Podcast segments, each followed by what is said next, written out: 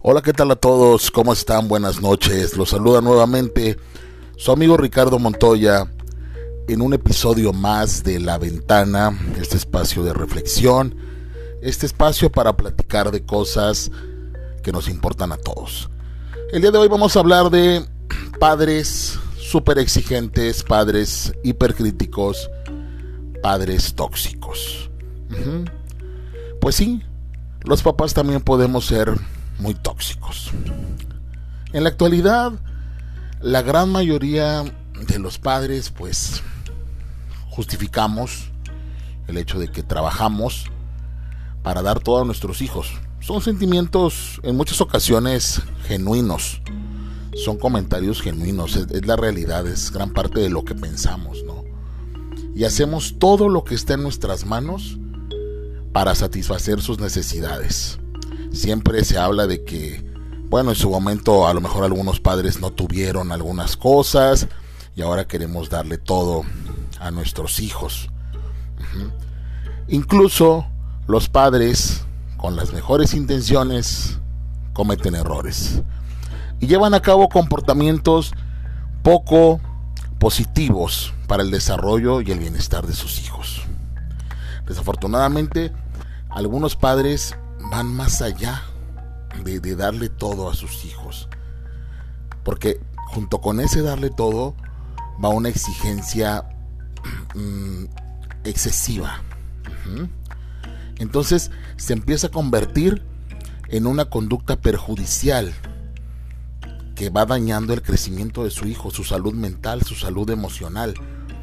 Recordemos que la figura de un padre marca el futuro de los hijos, o sea, de un padre, de una madre. Ajá. Somos esas figuras que van a marcar para siempre la vida de nuestros hijos. ¿Qué efectos puede tener nuestra conducta y nuestros malos estilos de crianza en esas mentes frágiles, en esas mentes en crecimiento? Y no solamente niños pequeños, estamos hablando de, de adolescentes, en algunos casos hasta de adultos. La vida de los pequeños actualmente se hace cada vez más compleja. Ya no son niños como los de antes. Ya no tienen esa libertad de ser niños. Ya no basta con ser niño, pues. Ya no basta con ser niño.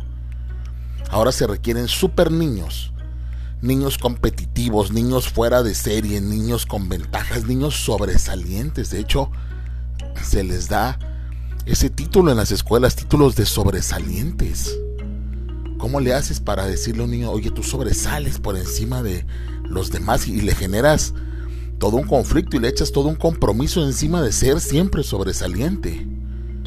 Tiene que dominar la escuela, los deportes, las artes, tiene que saber super leer, super escribir.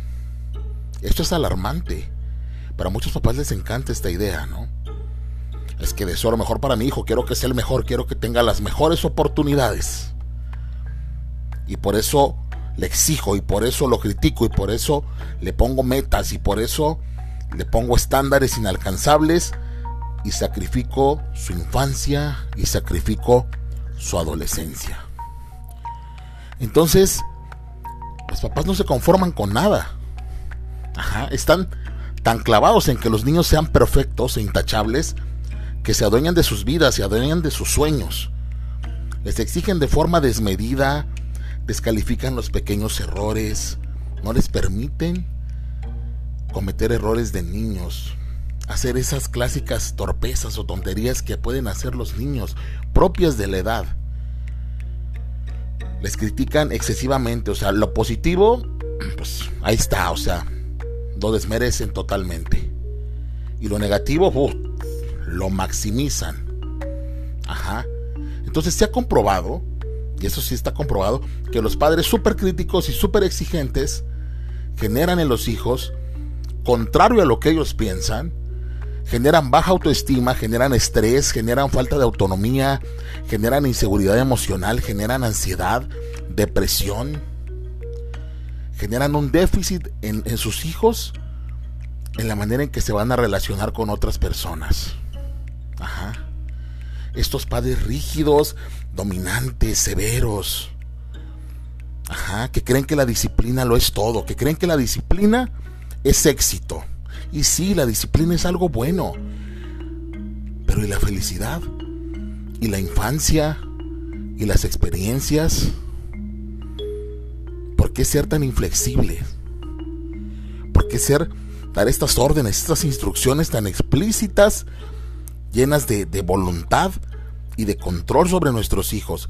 Y todavía decimos, no, es que son generación de cristal. No, no es que sean generación de cristal. Como digo en todos los videos, no podemos generalizar que todos los niños, adolescentes actuales son de cristal.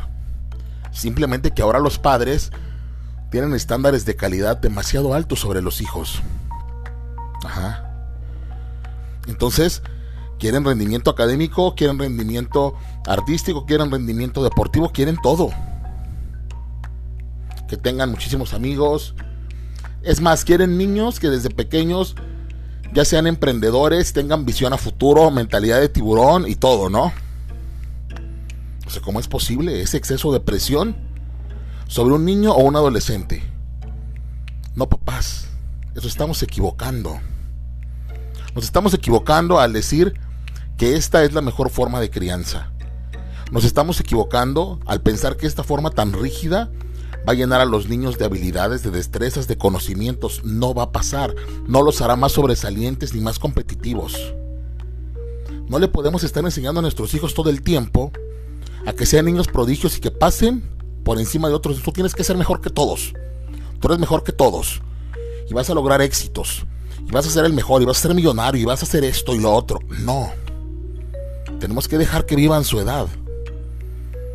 Tenemos que quitar esa sobreexigencia de sus cabecitas. Es contraproducente, papás. Afecta su bienestar físico y mental. Tenemos que dejar que sean niños.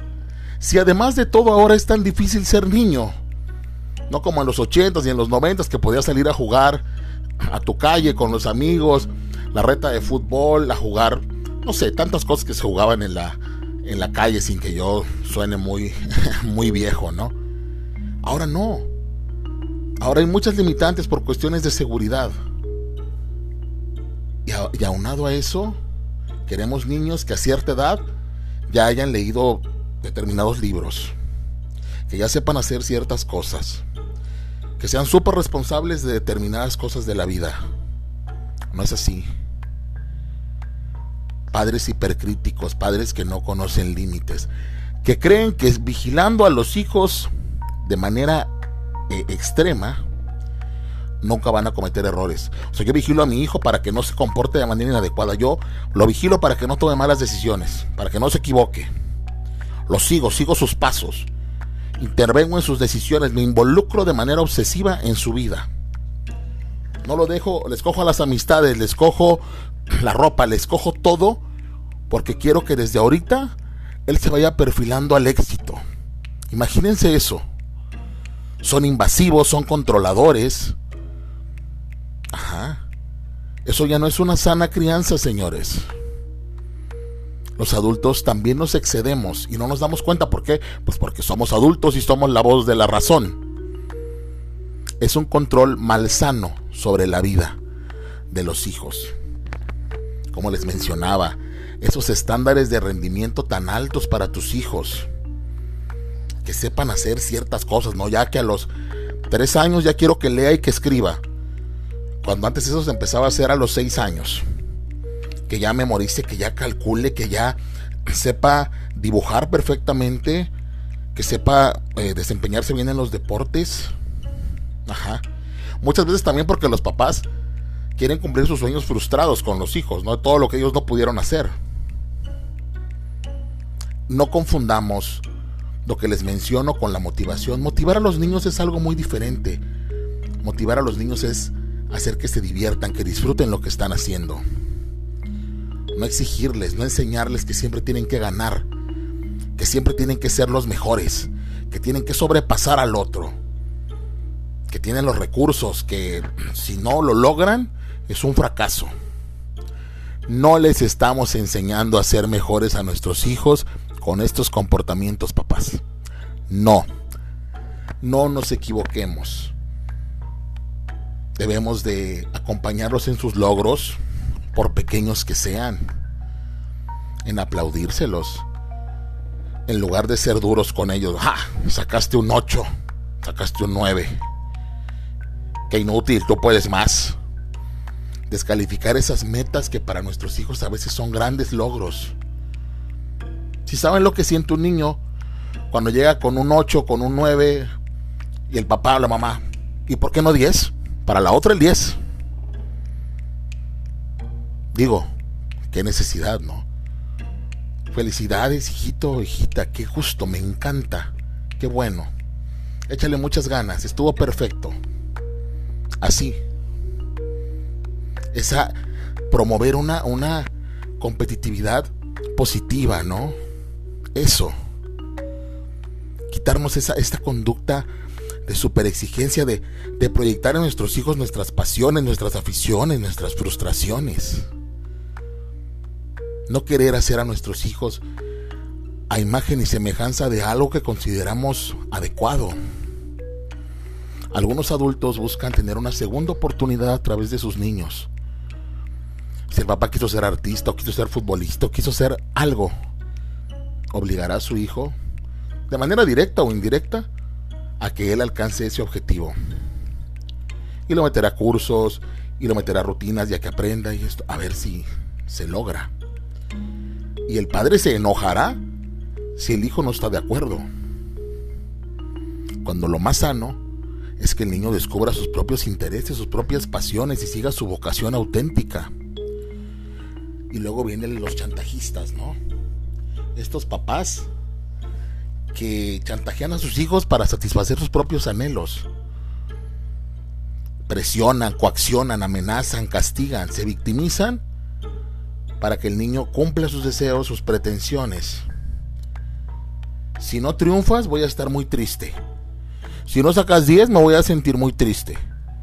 Me voy a sentir muy orgulloso de ti si haces esto. Todo lo hago por ti.